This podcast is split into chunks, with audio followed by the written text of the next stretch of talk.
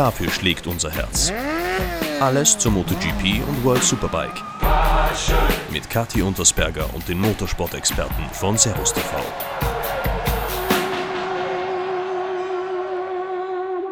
Die Temperaturen steigen und damit auch unsere Vorfreude. Denn die Fortsetzung der MotoGP und World Superbike Saison 2020 ist zum Greifen nahe. Somit Servus und herzlich willkommen zu einer erneuten Episode von Passion. Ich bin die Kati und denke, euch zu Hause geht es genauso wie uns in der Motorsportredaktion bei Servus TV und ihr könnt das erste Rennen genauso wenig erwarten. Tja, mit Blick auf die Motorrad-Weltmeisterschaft kann man sagen, es geht rund. Und das schon bevor die Fahrer an den Start gehen. Denn die Silly Season mit all ihren verrückten Fahrertransfers ist in vollem Gange. Bei Red Bull KTM ist man sich einig geworden und muss sich über die Fahrer 2021 erst einmal keine Gedanken machen. Miguel Oliveira wird ins Werksteam aufsteigen und Brad Binder unterstützen, der ein weiteres Jahr verlängert. Bei Tech 3 wird ebenso auf einen bestehenden Fahrer gesetzt. Rookie Iker Lecuona bleibt auch 2021 Teil des Teams und bekommt mit Danilo Petrucci einen bekannten und erfahrenen Teamkollegen. Wir waren im Motorsport-Headquarter von KTM in Munderfing und konnten exklusiv mit Pit Beirer darüber sprechen, wie es zu dieser Entscheidung gekommen ist, wie er den Abgang von Paul Espargaro bewertet und was sie sich für diese und nächste Saison vorgenommen haben. Zusätzlich erzählt uns Hervé Poncharal, IRTA-Präsident und Teamchef bei Tech 3, welche Erwartungen er an seine Fahrer hat und wie es trotz Corona eine spannende Saison wird. Mein Servus TV-Kollege und MotoGP-Experte Alex Hofmann setzt dann im Anschluss das Puzzle zusammen und gibt einen Ausblick, was wir uns von KTM noch erwarten können. Wie gesagt, die Vorfreude steigt und ich würde sagen, wir lassen die letzten sehr langen Wochen hinter uns und fragen mal bei Pit Beirer nach, ob denn bei KTM alles wieder auf 100% läuft.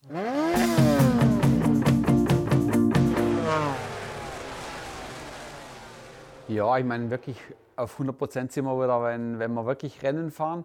Aber es ist eigentlich schon äh, momentan ein sehr angenehmes Gefühl, dass wieder alle Leute im Haus sind und dass wir wirklich wieder mit 100 Prozent an allen Projekten arbeiten.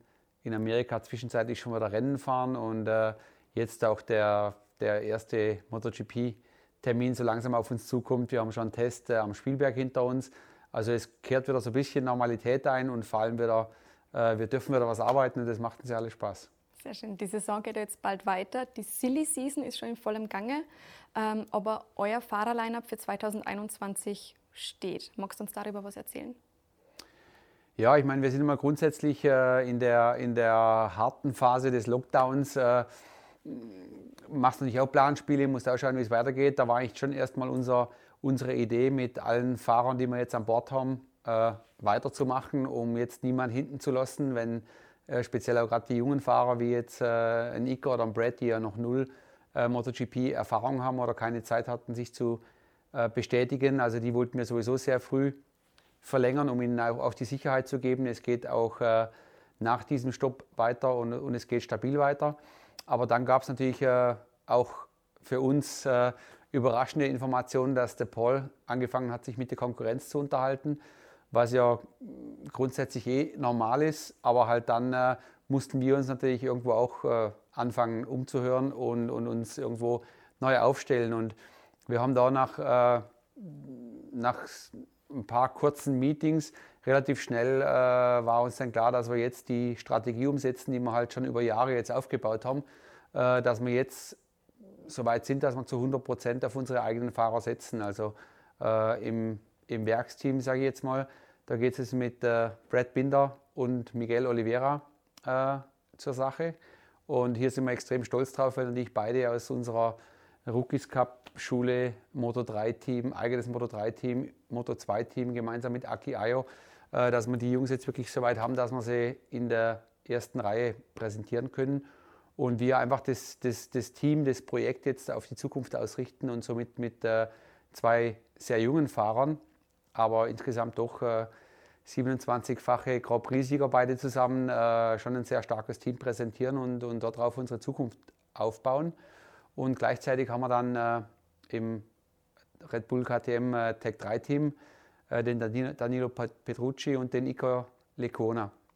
Äh, auch diese Kombination für uns eigentlich eine Wunschkonstellation Und ich glaube, das ist vielleicht auch der Moment, um das irgendwo mal klarzustellen. Man hört immer wieder Tech 3 Junior Team, Werksteam. Äh, wir haben uns definitiv äh, dazu ja, verpflichtet, mit vier Werksfahrern zu arbeiten und einem Werksteam, das eigentlich vier Fahrer äh, beinhaltet. Und, und wir wollen hier nicht von, von dem A- und B-Team oder Junior-Team und Werksteam reden. Wir haben vier Werksfahrer draußen und äh, werden versuchen, mit den jungen Fahrern irgendwo irgendwas für die Zukunft aufzubauen. Gleichzeitig sind wir extrem glücklich mit dem äh, Danilo, ein Grand Prix-Sieger, ein WM6. Und, und auch mit 29 Jahren doch einen etwas erfahrenen Fahrer noch in der Mannschaft zu haben. Er ist sicherlich so ein bisschen der, der ja, Riding Captain von den vier Jungs, aber ich denke, eine sehr spannende Mischung und vor allem soll es eine schnelle Mischung werden. Wie ist es genau dazu gekommen, dass er jetzt Teil der Orange Family wird? Naja, ich würde jetzt mal sagen, gesucht und gefunden. Äh, es, es war jetzt, äh, ich meine, es war jetzt schon alles sehr schwierig, weil normalerweise, wenn du, wenn du Zukunftspläne machst, entscheidest du natürlich nach dem, was du gerade auf der Rennstrecke siehst. Aber nachdem wir nicht fahren können äh, und wir auf der Rennstrecke nichts Neues erfahren haben, äh, ist es natürlich schon auch, äh, grundsätzlich musst du irgendwo auf ein Bauchgefühl hören und, und äh, aber dich auch natürlich ein bisschen weiter zurückerinnern, was, was denn schon passiert ist. Und beim Danilo ist einfach so, dass er äh, bei, bei persönlichen Gesprächen haben wir halt gemerkt, erstens mal ist er ein extrem netter Kerl, sehr bodenständig, äh, hat sich in den letzten zwei Jahren mehr als elf äh, KTM und Husqvarna Offroad-Bikes gekauft. Also das hat uns auch ganz besonders gefreut.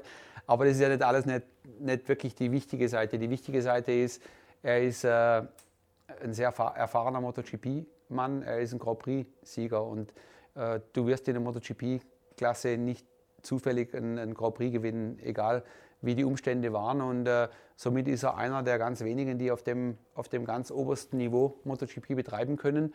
Und äh, durch das, dass wir auf der einen Seite schon mit sehr jungen Fahrern zusammenarbeiten, äh, war es jetzt schon sehr wichtig, auch einen, einen erfahrenen Mitspieler zu haben. Und somit, äh, er wurde, glaube ich, früh und überraschenderweise von seiner Seite her frei, äh, von seinem bisherigen Team.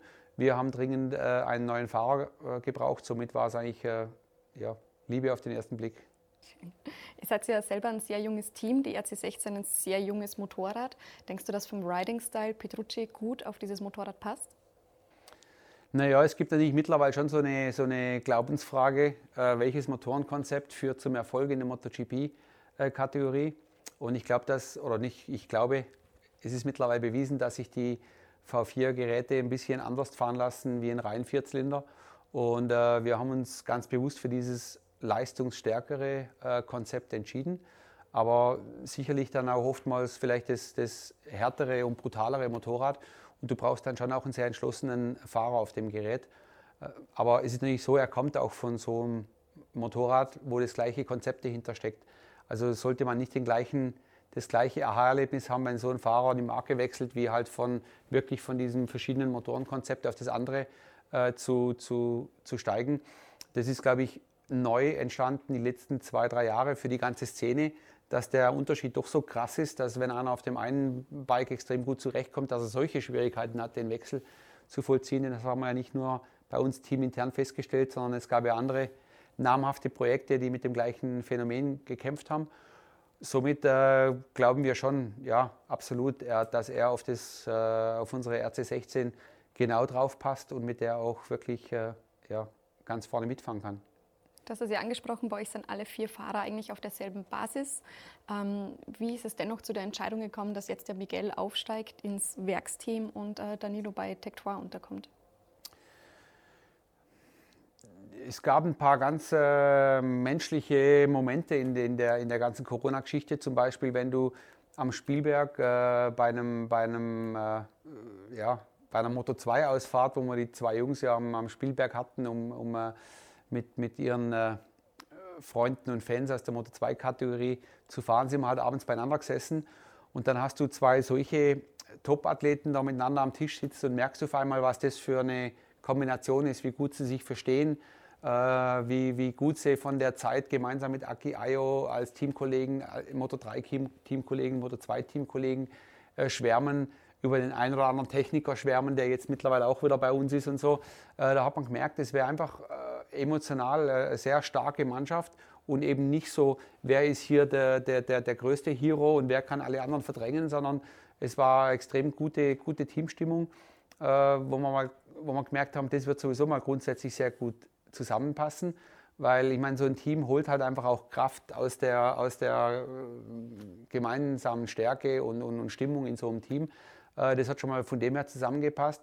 Und auf der anderen Seite, der Miguel ist jetzt einfach auch so weit, hier eine, eine tragende Rolle im Projekt äh, zu übernehmen, weil ich denke, viele vergessen halt, er, er war letztes Jahr am Spielberg, da fuhr er von, vom 13., 14. Platz vor an die achte Stelle und, und war über Nacht da. Äh, das war das erste Rennen, als er gleiches Material bekam wie der Paul Espargaro, also somit auch das Tech 3-Team damals äh, ein Technik-Upgrade bekommen hat. Und das hat halt sofort bei ihm äh, ein Resultat gebracht. Und für uns war es der Moment, wo, wo wir erstmals dachten, okay, jetzt haben wir ein, ein Gegenspiel auch für den Paul auf Augenhöhe, wo man gegenseitig gemeinsam ein Motorrad entwickeln kann. Weil jeder Fahrer hat einen schlechten Tag oder, oder zweifelt an sich oder zweifelt am Motorrad. Und wenn du dann natürlich siehst, der Teamkollege, der fährt aber jetzt auch gerade auf dem achten Platz mit dem Material, dann, dann, dann bist du einfach stabiler und baust auf das Wissen auch wieder auf. Und äh, leider hatten wir den, den Genuss nur ganz kurz, weil äh, schon beim nächsten Rennen in Silverstone hat er äh, einen schweren Sturz, wurde von einem unserer Teamkollegen runtergefahren, äh, hat die Schulter verletzt und ist das restliche Jahr mit einem gerissenen Band in der Schulter gefahren. Und so ein MotoGP-Bike mit 270 PS äh, zu bändigen, wenn du permanent eine weiche Schulter hast und Schmerzen hast und das Ding nicht halten kannst, hat halt nie mehr den Miguel gezeigt, der eigentlich wirklich ist und das er uns da am Spielwerk gezeigt hat. Äh, jetzt ist er halt, er hatte in Österreich eine erfolgreiche Operation, ist mittlerweile wieder voll da, ist schmerzfrei und er hat jetzt auch bei den Tests einfach gezeigt, dass er, dass er stabil äh, sehr gute Rundenzeiten fahren kann und, und uns auch für, fürs Motorrad gutes Feedback gibt. Ja, ich meine, die Qualifizierung im, im Motorsport ist immer äh, Geschwindigkeit und, und, und die Stoppuhr und, und er ist jetzt soweit. Er, er glaub, ich glaube, MotoGP Topfahrer wirst du nicht über Nacht. Das ist ein Riesenpaket. Wie entwickle ich mein Motorrad? Wie arbeite ich mit dem Team? Welche Informationen tausche ich aus? Wie manage, wie manage ich meinen Reifen über, über das ganze Rennen? Und da gibt es auch keine Abkürzung. Also da brauchst du auf der einen Seite ein bisschen Zeit, aber trotzdem werden es dann nur die Besten der Besten bis ganz hoch schaffen, egal wie viel Zeit das sie haben. Und darum äh, war das jetzt für uns äh, von dem her ein logischer Schritt. Er, er wollte das äh, auch. Er hatte ja die Chance schon mal gehabt hat sie abgelehnt. Das hat dann auch mal so ein kleines Störfeuer zwischen uns entfacht, als er gemerkt hat, äh, dass der Brad Binder jetzt schneller als er äh, dort reinkam. Aber das, ist, das sind für mich jetzt alles Dinge, die wir besprechen, die eigentlich in Zukunft gar nicht mehr wichtig sein sollten. Weil wir das Projekt jetzt ganz klar darauf ausgerichtet haben, es bekommen alle vier Fahrer das gleiche Material, starten mit dem gleichen äh, Material auch los. Und wir hatten jetzt Einzelgespräche mit jedem Fahrer und es ist jedem ganz bewusst, wenn wir zum Beispiel eine neue Schwinge einmal haben, dann brauchen die nicht mit uns verhandeln, wer die als erstes bekommt. Die müssen nur in den Punktestand der Weltmeisterschaft schauen und nach dem Ranking, wo sie da stehen, werden die neuen Teile verteilt. Äh, also somit äh, soll es eben dieses A und B Gedränge da vorne gar nicht geben. Und ich glaube, das braucht noch einen kurzen Moment, bis das auch den Fahrern und, und, und, und dem ganzen Team so klar ist, dass wir hier äh, mit vier Fahrern auf Augenhöhe arbeiten wollen. Und äh, dann schauen wir zu äh, zu was es führt und was es für Ergebnisse bringt, weil natürlich klar, am Ende des Tages werden wir immer am Ergebnis gemessen. Und wir jetzt zunächst mal an der besten KTM, egal aus welcher Garage das die rausfahren, wir müssen und wollen natürlich äh, eine KTM nach vorne bringen. Es ist schön zu hören, dass euer Blick da nach vorne gerichtet ist. Ähm, trotzdem ist es Wahnsinn von eurem GP-Einstieg bis jetzt, was ihr schon erreicht habt. Ähm, natürlich, Paul Espargaro war da ein großer Teil davon. Jetzt gibt es eben die Gerüchte, dass er eventuell zu HRC wechselt oder generell mit der Konkurrenz spricht. Äh, wie groß war der Einfluss von Paul auf die Entwicklung der RC16?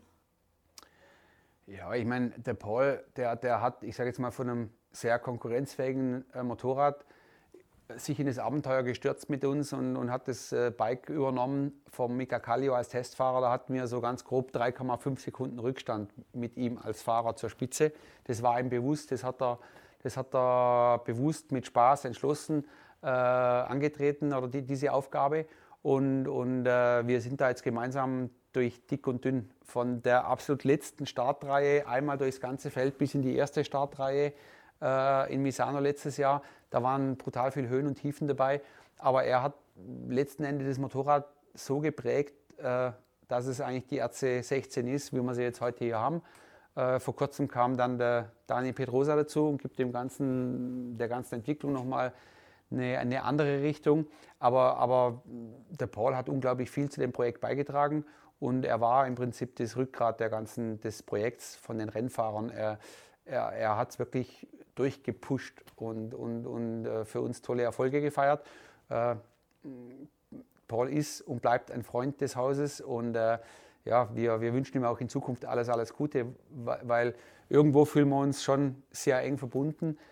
Ich glaube, er ist auch bei uns als Fahrer enorm gereift. Also er war kein Werksfahrer. Er wusste nicht, was es heißt, in eine riesen Teilebox reinzugreifen und, und sich das Motorrad wie im Baukasten selber äh, zusammenzubauen. Und ich glaube, mit der Mannschaft, mit dem Mike, mit, mit seinem Crew Chief Paul, äh, möchte ich jetzt mal behaupten, haben wir ihn auch zum fertigen Grand Prix-Fahrer äh, geschliffen. Ja, natürlich haben wir einen, einen, ein, ein lachendes und ein, weinendes Auge, wenn du jetzt merkst, okay, jetzt ist es soweit und jetzt wird er Flüge und dann äh, möchte er irgendwo anders hin, aber da, da will er, da, da steckt sehr viel von einem Jugendtraum, den er mal hatte, drin. Und äh, auf der anderen Seite freuen wir uns einfach auch für ihn, weil er ist trotzdem noch einer von uns. Und nicht zu vergessen, wir stehen ja jetzt noch vor einer kompletten Rennsaison und wir haben auch noch sehr viel vor äh, dieses Jahr miteinander. Also das gibt trotzdem noch eine, eine, einen, ordentlichen, einen ordentlichen Auftritt und wir werden auch noch eine Weile gemeinsam kämpfen, bevor wir loslassen müssen. Wie du schon sagst, der ganze Saison ist er ja jetzt doch bei euch. Äh, derweil haben wir 13 Rennen bei acht Strecken. Vier sind noch pending. Schauen wir mal, was da rauskommt. Ähm, aber wie ist eure Strategie für diese Saison? Ist es eher, man hält sich zurück und ist eher vorsichtig oder ist es gerade jetzt der Ansporn, 110 Prozent zu geben? Naja, also äh, das mit dem Zurückhalten, das ist mal sowieso, das, äh, das, das Wort, glaube ich, gibt es gar nicht in unserem, in unserem, in unserem Wortschatz. Aber äh, nee, wir, wir fahren jetzt raus und wollen natürlich attackieren, das ist ganz klar. Wir sind wirklich sehr gut vorbereitet. Wir wären auch auf, auf Katar schon gut vorbereitet gewesen. Ähm, man muss ganz ehrlich gestehen, dem Miguel zum Beispiel hat die etwas längere Pause noch gut getan. Die Schulter war noch nicht 100 Prozent beim ersten Rennen, jetzt ist sie 100 Prozent. Jetzt haben wir lauter gesunde Fahrer und, und somit stehen die Zeichen jetzt eigentlich schon auf Angriff. Äh, man muss vernünftig bleiben, man muss mit, mit den Beinen am Boden bleiben. Wir haben ein riesen äh, Covid-Protokoll zu erfüllen, also sehr viel äh, Arbeit und Aufwand äh, drumherum, um das wirklich sauber, sauber alles äh, in, ja, vorzubereiten und in den Griff zu bekommen. Aber dann gibt es eigentlich einen, einen, einen, wirklich coolen, entschlossenen Rennkalender, auf den freuen wir uns. Es sind lauter gute Strecken dabei, die wir gern mögen und darum äh, stehen die Zeichen schon eher auf Attacke und nicht auf Zurückhaltung. Und auf welche Strecke freust du besonders? Naja, was unser Highlight des Jahres ist, ich glaube, das ist kein ganz großes Geheimnis. Wir, wir freuen uns immer, wenn wir an den Spielberg reisen dürfen und darum äh, hoffen wir bis dahin schon ein paar ordentliche Punkte in der Tasche zu haben, aber dann freuen wir uns trotzdem auf unseren Heim Grand Prix, auch wenn er ein bisschen anders stattfindet wird, äh, stattfinden wird wie bisher. Äh, dafür dürfen wir sogar zweimal fahren. Also da freuen wir uns schon ganz gewaltig drauf. Ja, wir haben jetzt äh, sehr viele Restriktionen. Wir haben eben dieses Corona-Protokoll von der Dorna. Ähm, natürlich möchte man selber auch einige Sachen umsetzen, damit sich jeder im Team wohlfühlt und sicher fühlt das ganze Wochenende über. Gibt es irgendetwas, das dir Kopfzerbrechen bereitet, wo du denkst, es wird sehr schwierig werden on track? Oder ist es eigentlich schon eingespielt, weil ihr ja diese Testsituation schon hattet und das Ganze mit Masken und Co. schon selber testen konntet? Ja, ich meine, die, die, die, Rahmenbedingungen, die sind sicher nicht ganz ohne und, und fürs Team wird das schon eine harte Nummer, äh, diese 13 oder 14 Rennen jetzt mehr oder weniger im, im geschlossenen Raum äh, durchzuziehen. Wir haben, wir haben eine Tracking-App, äh, wo sich, glaube ich, aus Datenschutzgründen eh sonst keiner drauf äh, einlassen würde, aber weil wir wollen halt alle Rennen fahren und darum werden wir uns darauf einlassen. Es gibt schon, es gibt ein paar Hürden, wir müssen alle getestet äh, mit, mit aktuellen Tests immer an die Rennstrecke kommen. Wir werden vor Ort, äh, mittler, wir wissen jetzt für Spanien brauchen wir sogar die FFP2-Masken. Und ich denke jetzt mal bei knapp 40 äh, Grad Außentemperatur Ende Juli in, in, in, Südspanien, das wird schon eine ganz spannende Aufgabe, da den ganzen Tag durch so eine Maske zu atmen. Äh, das sind ein paar Hürden, auf die man aufpassen muss. Aber ich würde mal sagen, wenn, wenn ihr mich so fragt, was das Schlimmste ist, das Schlimmste ist, dass wir ohne Zuschauer fahren müssen. Äh, und diese anderen Dinge, die gehören jetzt einfach dazu für uns als Profis, das so äh, in Kauf zu nehmen und uns so vorzubereiten, dass das halt einfach so machbar ist. Aber das Team darf nur zwischen Rennstrecke und Hotel äh, pendeln, darf nicht irgendwo in die Stadt rein und so. Und dann wären halt so sechs, sieben, acht, neun Wochen dann auch ganz schön lang, wenn du, wenn du dann wirklich so mehr oder weniger isoliert unterwegs sein musst. Aber das ist alles okay, weil wir wollen unbedingt Rennen fahren und freuen uns drauf. Du hast es schon ein paar Mal angesprochen. Jetzt ist es ja jetzt kurz davor, kurz vor dem wirklichen Start. Wie ready to race seid ihr jetzt? Habt ihr nur ein paar Vorbereitungen, ein paar Punkte auf der To-Do-Liste, die anstehen? Oder seid ihr wirklich Stand jetzt ready? Born ready. Aber es ist, äh, nee, natürlich, du, im Rennsport, du bist ja nie fertig, weil, weil jeden Tag, wenn du neue Erkenntnisse hast, baust du drauf auf und möchtest halt noch besser werden. Das ist ja ganz normal. Und äh, wir, haben, wir haben ja auch noch den, den kleinen Rückstand zur Spitze. Also wir, wir, wir brauchen jetzt nicht so schlau daherreden und sagen, es passt alles und jetzt freuen wir uns, wenn es losgeht. Äh, wir, wir, wir fiebern gespannt darauf hin. Wir, wir testen diese Woche zwei Tage in, äh, in Misano, um, um, um noch irgendwas rauszukitzeln und noch irgendwas zu finden, aber um auch die, auch die Fahrer wieder auf, auf Speed zu bringen. Oder? Also ich bin schon äh, happy, dass wir jetzt allen vier Fahrern die Woche die Möglichkeit geben können, dass sie noch, noch testen können. Ähm, aber eins ist ja auch klar, wir, wir werden ja auch in Katar-Rennen gefahren vor vielen Wochen. Also wir waren vorbereitet, wir hatten einen Plan, wir haben ein neues Motorrad für, für alle vier Fahrer letztes Jahr im Herbst in Valencia rausgeschoben, konnten das jetzt eigentlich über den Winter in dem Testrhythmus testen, wie wir es wollten und äh, waren eigentlich bereit für den Saisonauftakt in Doha und, und werden es definitiv dann auch sein für den 19. Juli in äh, Jerez. Also gute Aussichten für eine erfolgreiche Saison. Wir glauben fest dran. Sehr schön, Dankeschön.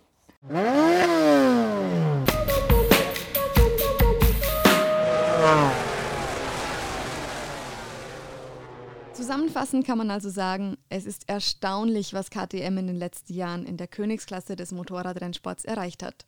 Und es wird auch noch spannend, was auf uns zukommt. Vor allem, wenn man vom Motorsportdirektor hört, dass es Liebe auf dem ersten Blick war. Wer uns dazu etwas mehr verraten kann, ist Javier Poncharal. Er ist Präsident der IRTA und auch Teamchef von Red Bull KTM Tech 3 und somit der neue Vorgesetzte von noch Ducati-Pilot Danilo Petrucci.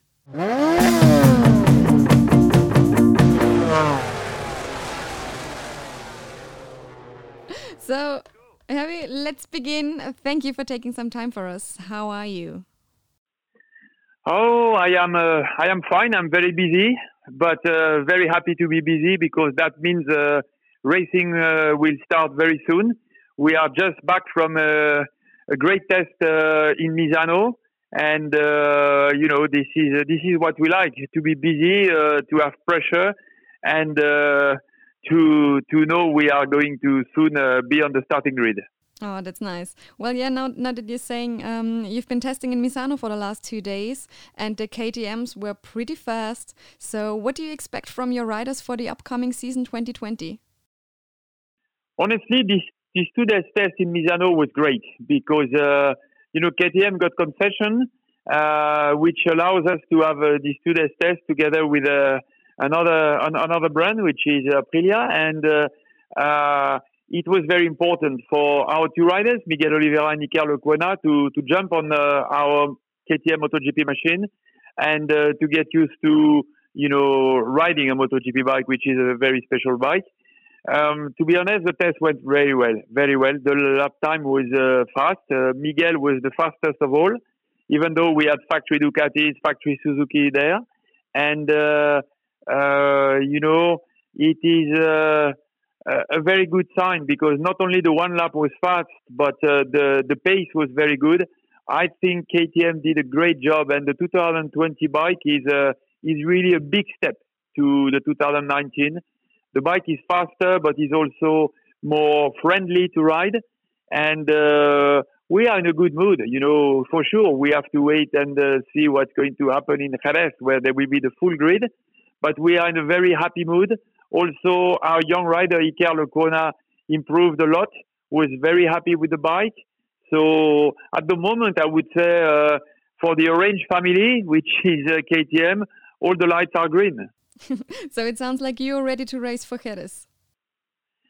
Yes, yes, yes. Uh, you know, I think uh, it was a very, very long break. we never had in our life uh, such a long break. Uh, you can imagine how much the riders and also the crew wants to to be in Jerez. Uh, we we we know it's going to be tough. Uh, it is going to be the first time we will be racing in Jerez in July. The temperature should be more than 40 degrees, so clearly it will be tough for for the riders. They have to be physically incredibly fit. We have also to understand very well how the tires will work with this uh, heat. But uh, you know, this is a, this is a, a, great challenge that we are looking forward to match. Mm -hmm. Well, and it's gonna be a very unusual season because of COVID nineteen. Um, what do you personally think is going to be the biggest problem in the paddock uh, regarding all the restrictions for the teams in in their daily routine during the race weekend? Are there going to be difficulties? You know, I think Dorna, together with IRTA and MSMA. Uh, and the FIM, of course. Uh, we all together worked very hard during the COVID-19 uh, uh, pandemic, and uh, I think the protocol is for sure very strict, very severe, but this is what you want to have at the moment because the worst thing would be to have uh, COVID-19 cases, and you know that would disturb the whole show. So clearly, the target is uh, to have a strong protocol, to test all the people before they're coming in, to test them every morning when they will enter the circuit.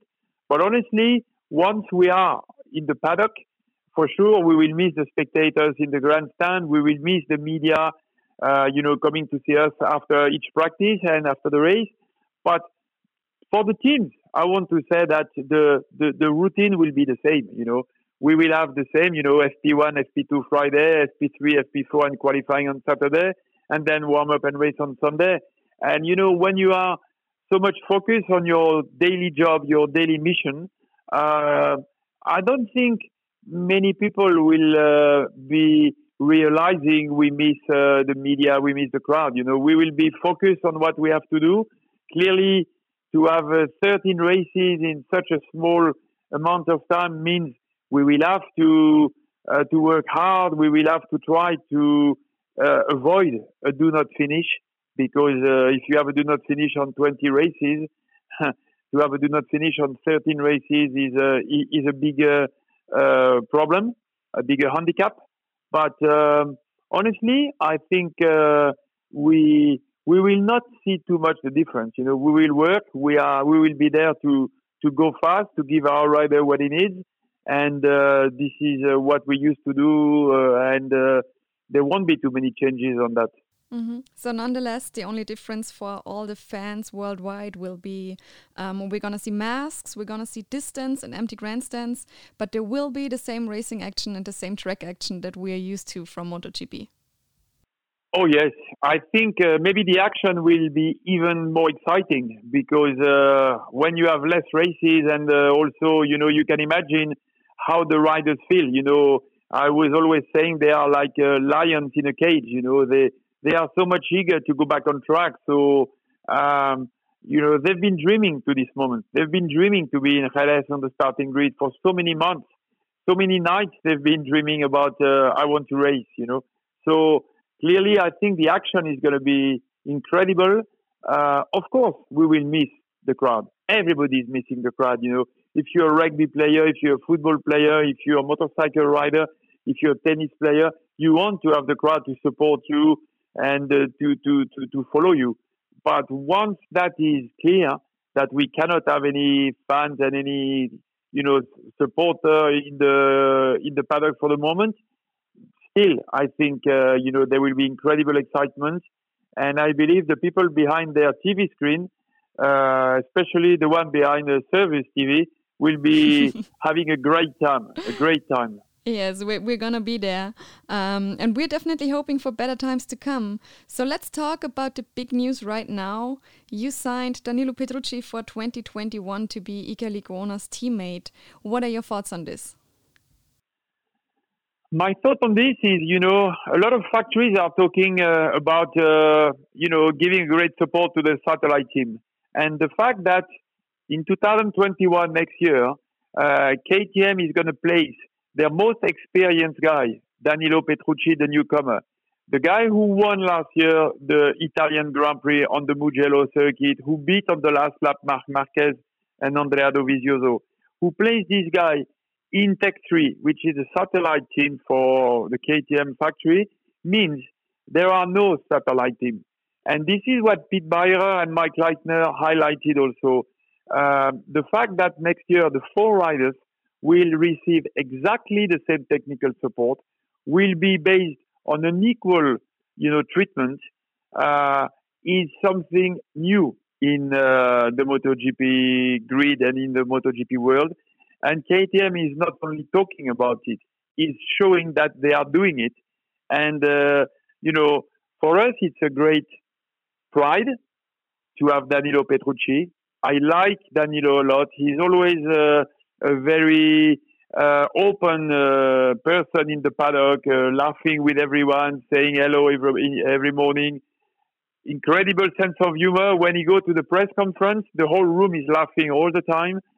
So he's a real character, and also he's a he's a very fast rider. As I said, he won the the Mugello Grand Prix. He finished sixth in the World Championship last year. So this is a big uh, asset for for KTM to develop further their bike, and this is a great um, sign of trust from KTM to put their most experienced rider in the satellite operation. So we are thankful to, Dan- to Danilo to join us and be happy to join us. We are thankful to KTM to show the, the, the, the level of support they will they, they, they, will show and, and they are showing already. And uh, it's up to us to give Danilo what he needs. And uh, I can tell you that I spoke with him on the phone and uh, he's so eager to be 21 already, you know, mm-hmm. because mm-hmm. the, cha- the challenge is very, very exciting for all of us. So if you if you take a look at his character, he will be a perfect match for the Orange family. He will be a great addition. Um, but regarding his riding style, he's used to riding Ducati right now, which isn't an easy bike. Do you think his riding style will fit the RC16? You know, Ducati is uh, using a V4 engine like KTM. So I think uh, I don't want to say that, that the bike are similar, but there, will be things that uh, will make him feel at home quicker than if he was coming from another brand. Um, having seen Danilo riding, I think he will be he will be feeling well with the KTM. Also, you can imagine that after so many seasons on a factory Ducati, it will be interesting for you know the KTM engineer to listen to his comment to understand where we are better and where we can improve as a as a machine. Clearly, uh, so technically, I'm sure it will bring a lot. But also, you know, I always say uh, a fast rider is a happy rider. And uh, it will be our mission, you know, to give Danilo technically what he needs and what he deserves to go fast. But also, it will be also the team mission and my mission also to, to make him feel good. And uh, I think Danilo is the kind of guy that likes to be always surrounded by his friends that is almost like a family. And uh, I have always run my team and my company like a family. So I am quite sure Danilo will fit quite well, you know, in uh, in our organization. Uh, I know what he needs. I know what he lacks sometimes, and uh, the, the, the, the our target, our wish, is to give him what he what he deserves. And uh, you know, uh, this will be our challenge into 21. Mm-hmm. So all of the fans can be excited of what's going to come. Um, one last question: Signing Danilo also means you have to let go of Miguel. Of course, he stays in the Orange family, but are you doing this with a kind of with a laughing and a crying eye? Yes, you know, when you do our job, you are used to welcome new person and uh, find a new relationship, but also sometimes and quite often the relationship doesn't last forever.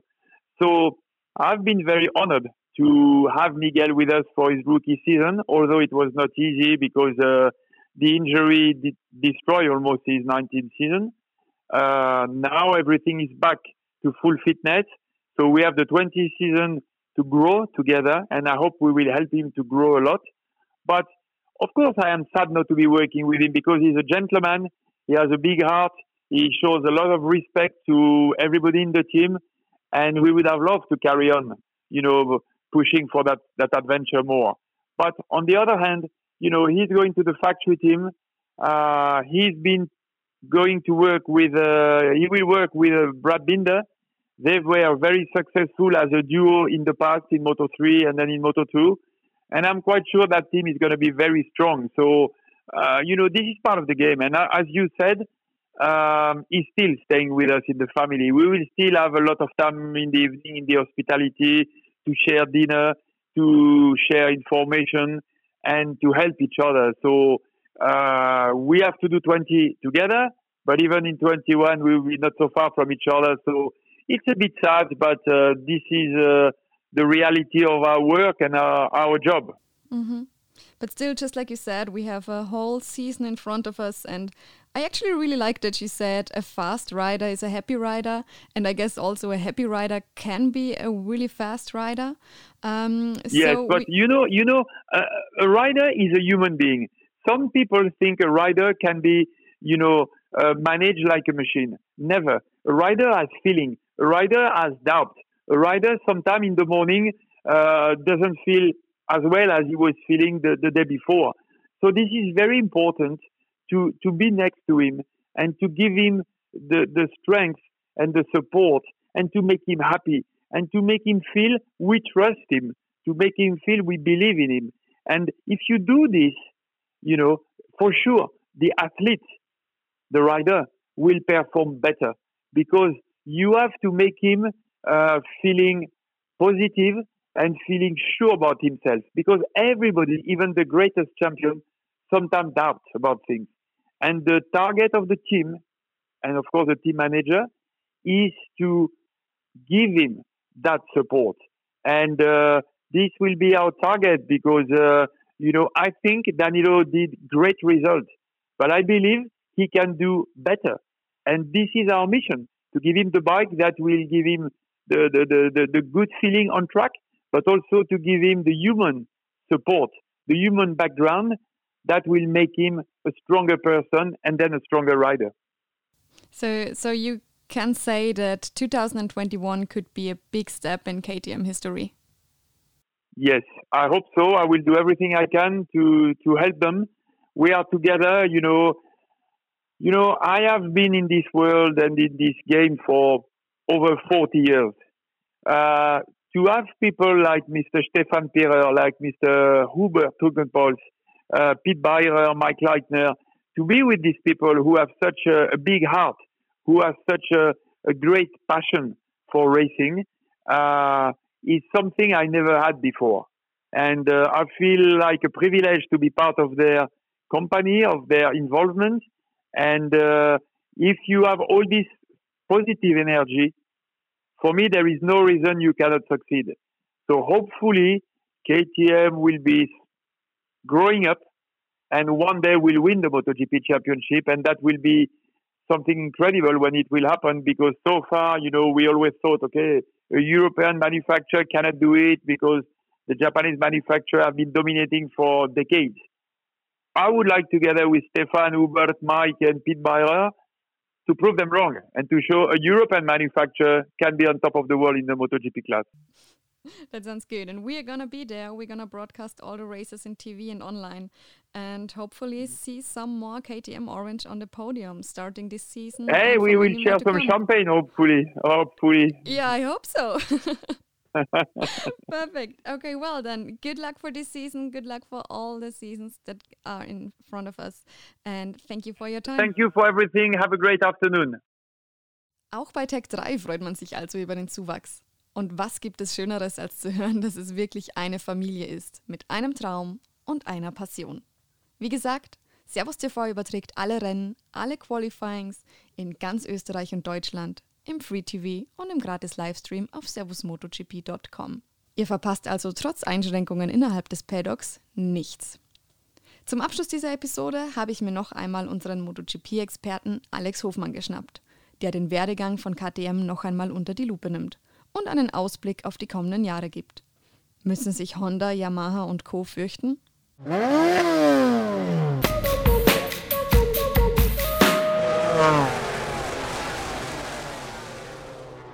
Alex, du hast es gehört, KTM kann entspannt in diese Saison gehen, denn ihr Fahrerline ab 2021 steht. Findest du, sie haben eine gute Wahl getroffen? Naja, ist immer die Frage, ob man da von Wahlen noch reden kann in diese Jahreszeit. Auch wenn auf der Rennstrecke nichts los war, ähm, man kann ja für MotoGP-Fahrer nicht irgendwie auf eBay Kleinanzeigen eine Ansage raushauen, suche MotoGP-Fahrer. Und als äh, klar war, dass Paul Espargaro einfach extrem flirtet mit der Konkurrenz und äh, seinen Traum erstmal dort weiter sieht, musste dann natürlich gucken, was noch da ist auf dem Markt. Und äh, was jetzt offiziell ist, haben sie damit Danilo Petrucci auf jeden Fall einen Top-Typen äh, unter Vertrag genommen, einen, der gewiss 100 Prozent für diese weitere Chancen der MotoGP alles gibt. Und äh, man, man, kann nicht wegdiskutieren, dass er ein Grand Prix-Sieger ist und äh, WM Sechster war. Also es sind Fakten, die stehen da. Also es kann einen auch viel, viel schlimmer erwischen. Dementsprechend große Auswahl war nicht da, aber der Typ Danilo Petrucci passt gewiss sehr, sehr gut ins Konzept. Was ist denn in deinen Augen die größte Stärke von Danilo? Naja, Danilo ist ähm, einfach fast schon zu nett für dieses Fahrerlager. Also einfach ein, ein, richtig, richtig reiner, netter Typ, der aber Stärken hat, speziell zum Beispiel auch Schlechtwetter. Regenrennen, äh, solche Geschichten. Also Paul Espargaro hat ja die KTM schon aufs Podium gestellt im Regen. Da war viel Glück im Spiel. Mit Danilo Petrucci kann es jetzt schon gut sein für den Fall, dass so Fleck und Fleck, Fleck-to-Fleck-Geschichten oder volle Rennen, äh, Rennen im Regen stattfinden, dass du da permanent auf jeden Fall schon mal einen hast, der am halben Bein auf dem Podium steht, weil er das einfach extrem gut mag. Hat aber auch gezeigt, jetzt ja mit seinem Sieg in Mugello, dass er im Trocknen, wenn alles passt und das Bike passt, ähm, dass er ganz, ganz vorne fahren kann. Bei ihm gewiss ein bisschen, äh, was ihm im Weg steht, ist ein bisschen seine Statur, erinnert mich so ein bisschen an meine Karriere im Vergleich zu den anderen Rennfahrern.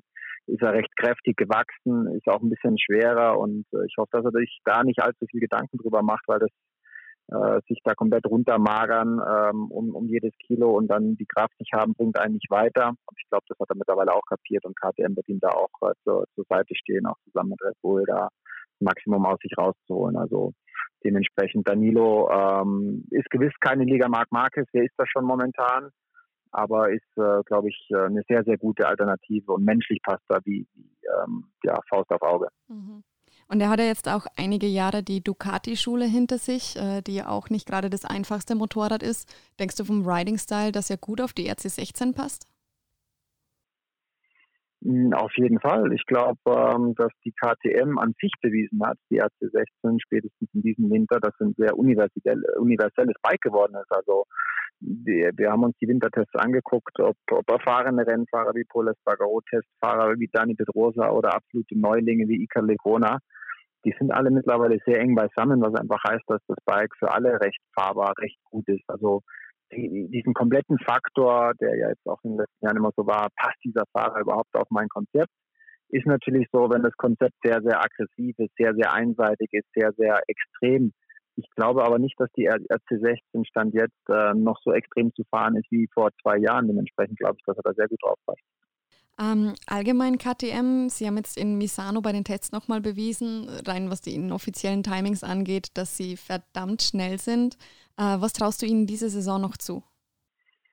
Ich glaube, ähm, sie werden ähm, technisch besser vorbereitet sein als je. Diese, diese Kombination Dani Pedrosa letztes Jahr dazu als Testfahrer, der bei den Tests meistens fast sogar noch schneller ist als die Einsatzpiloten. Ähm, das, das war einfach ein, ein uh, ganz, ganz wichtiger Schritt und das Endprodukt steht jetzt da. Das heißt, die paar Fragezeichen, die vielleicht in der Entwicklung noch waren, die hat man jetzt auch weg und wenn es mal schaffst, innerhalb von einer halben Sekunde sechs, sieben Zehntel mit der Spitze zu sein das permanent und auf jeder Rennstrecke, dann ist es wirklich nur, nur noch Detailarbeit. Und genau in diesem Bereich kommt KTM jetzt rein. An guten Tagen heißt es, werden sie definitiv Top 6 mitfahren können. Da bin ich fest von überzeugt. An schlechteren Tagen wird es dann halt schwierig, unter die ersten zehn zu kommen, wenn das da mal der Fall ist oder die Rennstrecke vielleicht sehr, sehr speziell ist. Aber äh, im Großen und Ganzen ist das Paket besser als je zuvor. Und ähm, ja, die Fahrer, die drauf sitzen, sind äh, dieses Jahr und nächstes Jahr extrem motiviert. Also ich glaube schon, dass auch so langsam die Konkurrenz wie Ducati, Honda und Yamaha jetzt schon dann auch den, den Atem im Nacken spürt und so langsam das Thema dann auch, glaube ich, ernst nimmt. Also die Zeiten sind vorbei, so in der Art, ja, KTM fährt halt mit, Aprilia fährt halt mit, Aprilia hat parallel auch einen guten Schritt nach vorne gemacht. Also die zwei Werke sind rein reinmarschiert und werden versuchen, zusammen mit Suzuki die großen drei anzugreifen. Also das, das wird aus technischer Sicht wird das ein Fest dieses Jahr. Mhm. Und es sind ja, darf man auch nicht vergessen, bisher schon wahnsinnig große Schritte gemacht worden vom Einstieg von KTM in die Königsklasse bis jetzt. Ähm, so mit Blick nach vorne, denkst du, dass diese Schritte jetzt kleiner werden und eben, wie du angesprochen hast, jetzt eher die Detailarbeit beginnt? Oder dass sie definitiv mit Vollgas äh, weitermachen werden und wir noch überrascht werden können in naher Zukunft? Naja, die Herangehensweise von KTM ist eine, Vollgas till the end. Also die sind halt von vorne bis hinten einfach so durchstrukturiert. Aber wie das halt ist bei der Berg, Bergsteigeraufgabe, ganz oben am Gipfel werden die Schritte automatisch kleiner. Da ist die Luft dünner, da kann man nicht mehr so atmen, da hat man nicht mehr so viele Ideen und genau da kommen wir jetzt natürlich hin. Wenn du unten relativ klar rausfiltern kannst, wo die Probleme sind, ist dann äh, der Fuchs oben im Detail und, und dann werden diese Schritte zwangsläufig werden kleiner, aber sie haben jetzt äh, vier offizielle Werksfahrer, sie haben die Daten von vier Fahrern, die parallel einfach Vollgas geben, sie haben ein Bike, das alle vier gut fahren können. Das heißt, die Grundvoraussetzungen da in diesem Basislager, die sind mittlerweile einfach perfekt, um jetzt die letzten Schritte zu machen. Wie schnell die dann ähm, da auch funktionieren, äh, man sieht an den äh, Werken wie Honda oder Yamaha, die auch immer äh, mal wieder Jahre dabei hatten, wo sie vielleicht sogar gefühlt einen Schritt zurück gemacht haben. Genauso, dass es Suzuki mal passiert. Den, den Schritt sollte man natürlich vermeiden bei KTM und Aprilia und ich glaube, das, das haben sie auch äh, auf, dem, auf dem Radar. Aber ähm, da, da kommen jetzt natürlich äh, nicht mehr die großen Schritte wie von vor drei Jahren auf jetzt. Also in dem Bereich kann man natürlich nicht sein, sonst würden sie ja äh, übernächstes Jahr mit zwei Sekunden Vorsprung alles gewinnen pro Runde. Na, dann können wir ja definitiv alle gespannt sein, was noch auf uns zukommt äh, mit KTM. Wer jetzt von den Zuhörern äh, Interesse hat, mehr über KTM zu erfahren und mehr über Brad Binder und seinen Werdegang in die Motorrad-WM bzw. seinen Weg bei KTM erfahren möchte, muss unbedingt am Sonntag einschalten, denn bei unserer Best of MotoGP-Reihe gibt es kommenden Sonntag, dem 28. Juni, die Dokumentation Brad Binder, die Unexpected. Und mit dabei Christian Brugger und Alex, du kommst auch. Ich bin auch mit am Start. Ich werde das letzte Best-of nochmal genießen, bevor wir dann in Live-Action reingehen. Da freue ich mich noch viel mehr drauf. 19. Juli. Schon mal vormerken. Jerez, Spanien Grand Prix. Wir sind am Start. Sehr schön, wir sind live dabei. Wir freuen uns. Dankeschön, Alex. Bitte, bitte, bitte. Was für ein Ausblick von Alex Hofmann. Ich denke, zusammenfassend kann man drei Punkte festhalten. KTM hat seit ihrem MotoGP-Einstieg 2017 einen Kritiker nach dem anderen überzeugen können. Zum anderen, ja, die Schritte werden jetzt wahrscheinlich kleiner, der Teufel liegt im Detail, aber man kann Großes vom Team aus Munderfing erwarten. Zu guter Letzt, nicht nur KTM, sondern eigentlich wir alle sind doch schon ready to race. Darum bleibt dran, folgt uns auf Instagram, auf Facebook. Wir freuen uns immer über eure Kommentare und versorgen euch täglich mit den aktuellsten Infos rund um die MotoGP und World Superbike. Deswegen bleibt hart am Gas, genießt die Vorfreude und wir hören uns in drei Wochen wieder. Abends, wenn man das Motorrad in die Garage schiebt und die Kopfhörer aufsetzt. Ich bin die Kati und ich freue mich auf euch. Bleibt schräg. Servus.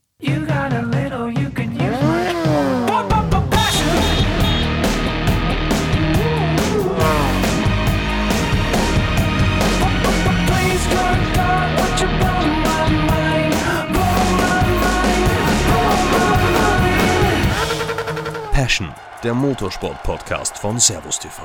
Dafür schlägt unser Herz.